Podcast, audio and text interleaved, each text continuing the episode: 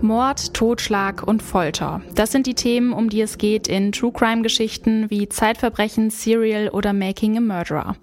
True Crime Formate boomen. Menschen finden es faszinierend, wenn andere ein Verbrechen begehen. Schon seit dem Mittelalter werden Verbrechen weitererzählt, ausgeschmückt und in Romanen verarbeitet. Es geht um wahre Begebenheiten, in denen Kinder misshandelt, Ehefrauen ermordet werden und literweise Blut fließt. Und natürlich verdienen einige Medien gutes Geld mit True Crime. Aber ist das okay? Wir fragen uns heute, darf man Mord verkaufen? Es ist Mittwoch, der 7. Oktober. Ich bin Lara-Lena Götte. Hi.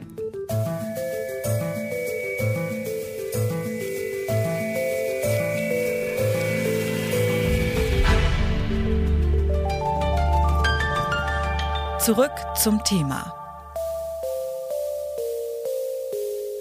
Ist es moralisch vertretbar, mit dem Leid anderer Menschen Geld zu verdienen? Darüber spreche ich mit Sabine Rückert.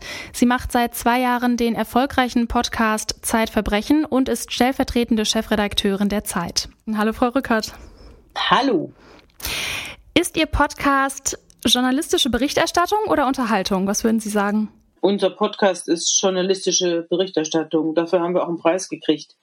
Den Deutschen mhm. Journalistenpreis haben wir nicht für Unterhaltung gekriegt, sondern für journalistische Leistung. Aber ähm, Ihre Hörerinnen und Hörer, die fühlen sich ja schon von Ihrem Podcast auch unterhalten, würde ich sagen, oder? Also ich fühle mich zumindest davon unterhalten. Na gut, wenn Sie eine Zeitung lesen, die gut ist, dann werden Sie auch sagen, ich habe mich bereichert und unterhalten gefühlt dadurch, dass mir der Journalismus gut dargestellt wird. Mhm. Journalismus muss ja nicht heißen, dass der Leser gequält wird oder mhm. zu Tode gelangweilt wird. Das, äh, das tut kein guter Journalismus weder im Politikteil noch auf der Kriminalseite. Nicht nur die Täter, sondern auch Opfer oder Hinterbliebene von Verbrechen geraten ja durch solche Podcasts ins öffentliche Licht. Wie können Journalistinnen und Journalisten denn sicherstellen, dass die Belastung der Angehörigen und Opfer durch diese True Crime Stories, die ja auch der Unterhaltung dienen, ähm, nicht nochmal traumatisiert werden?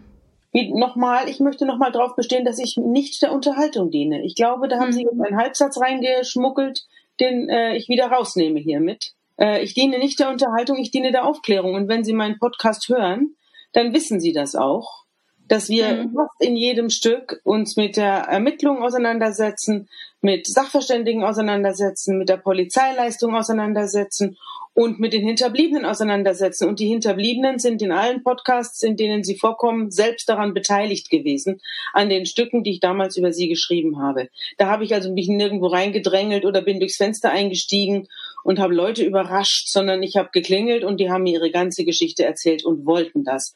Und wenn Sie als Kriminalreporter mit Hinterbliebenen zu tun haben, merken sie das auch, dass Hinterbliebene sehr oft die Öffentlichkeit suchen. Und wenn es passiert, dass die Hinterbliebenen da nicht, nicht sprechen wollen, dann wird auch darüber nicht berichtet oder darüber wie läuft das dann ab? Ich kann nur nicht das ganze Verbrechen dann ausblenden, weil die Hinterbliebenen das nicht wollen.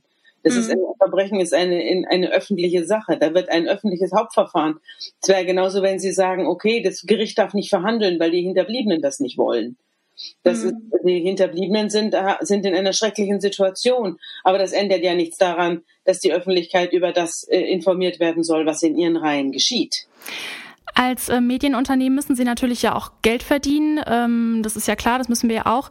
Können Sie sich vorstellen, andere daran zu äh, beteiligen? Also zum Beispiel ähm, die Opfer von Verbrechen ähm, für Interviews, die Sie geben, zu entlohnen zum Beispiel? Nein, das machen wir nicht. Wir bezahlen niemanden dafür, dass er uns ein Interview gibt. Wenn wir anfangen, Leute zu bezahlen, äh, dann äh, sind wir erledigt journalistisch.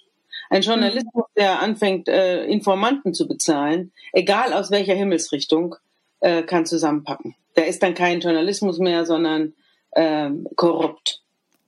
Sie haben ja auch gerade schon das öffentliche Interesse angesprochen. Allerdings fällt mir das bei manchen Fällen so ein bisschen schwer, da das öffentliche Interesse zu sehen, weil manche Fälle, also es geht jetzt gar nicht konkret um Zeitverbrechen, sondern generell auch bei True Crime Podcasts, ähm, weil manche über manche Fälle ja auch berichtet, weil sie besonders gruselig sind oder irgendwie, ja, genau, der Gruselfaktor einfach besonders hoch ist und damit natürlich auch der Unterhaltungswert höher. Ähm, genau, warum finden Sie es wichtig, über Gewaltverbrechen zu berichten?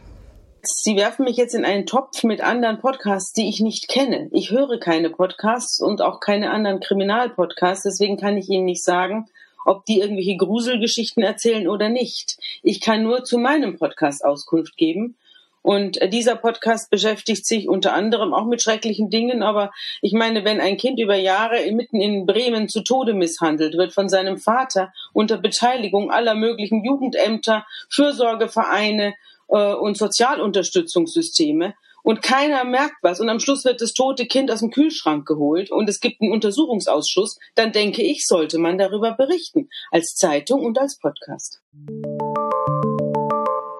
Muss man über Verbrechen, die tatsächlich passiert sind, ganz offen berichten? Sabine Rückert findet ja.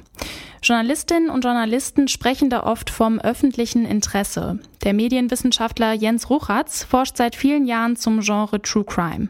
Ich habe ihn gefragt, ob Journalistinnen und Journalisten das öffentliche Interesse nur vorschieben, obwohl es eigentlich um Unterhaltung geht die Rechtfertigung, ich weiß nicht, ob die sich so stellt im Journalismus insgesamt. Mhm. Ähm, ich meine, solange Zeitschriften über ähm, Gewalt, Krieg, Mord berichten und gleichzeitig Anzeigen platzieren, also oder ja auch sagen wir Auflagenstärke erzeugen, dann ähm, ja, stellt sich diese Frage nicht. Das ganze Nachrichtengenre, würde ich jetzt mal sagen, basiert eigentlich darauf, dass man für, für schlechte Nachrichten eigentlich belohnt wird durch höhere Auflagen.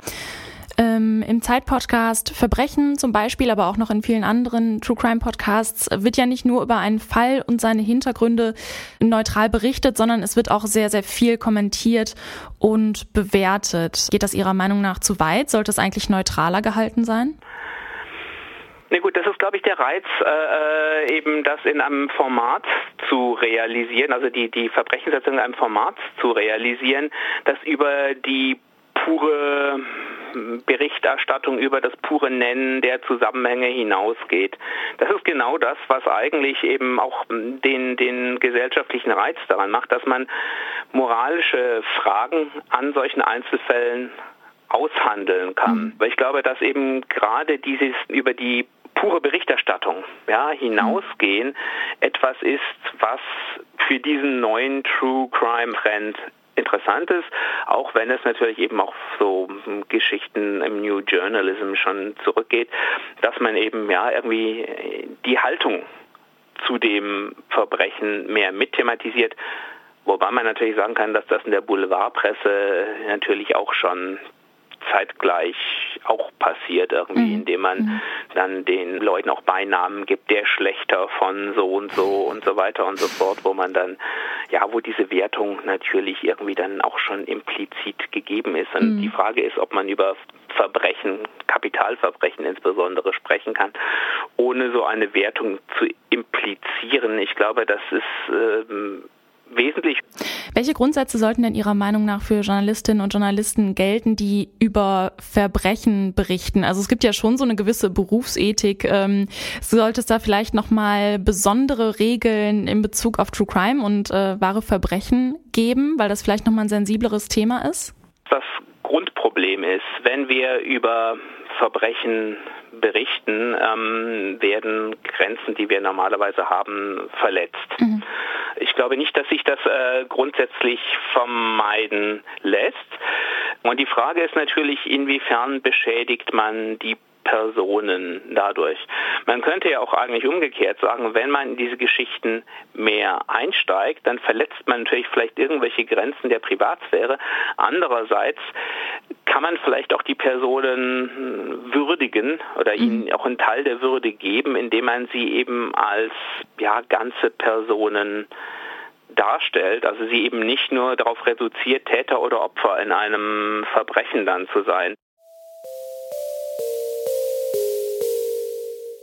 Dem öffentlichen Interesse gerecht werden, gesellschaftliche Missstände aufdecken oder sogar einen Fall selbst klären. Das können Journalistinnen und Journalisten leisten, die True Crime Geschichten recherchieren.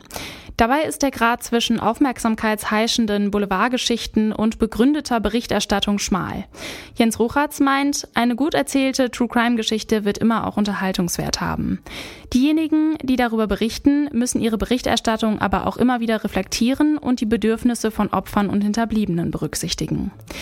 Das war's für heute von uns. Abonniert gerne zurück zum Thema bei Spotify und wenn ihr da mal einen Blick in euren Daily Drive werft, dann findet ihr da auch jeden Tag eine neue Folge von Zurück zum Thema. Ich bin Lara-Lena Gödde. An diesem Podcast mitgewirkt haben Jonas Junak und Luisa Heinrich. Chefin vom Dienst war Esther Stephan. Macht's gut und bis zum nächsten Mal. Zurück zum Thema vom Podcast Radio Detektor FM.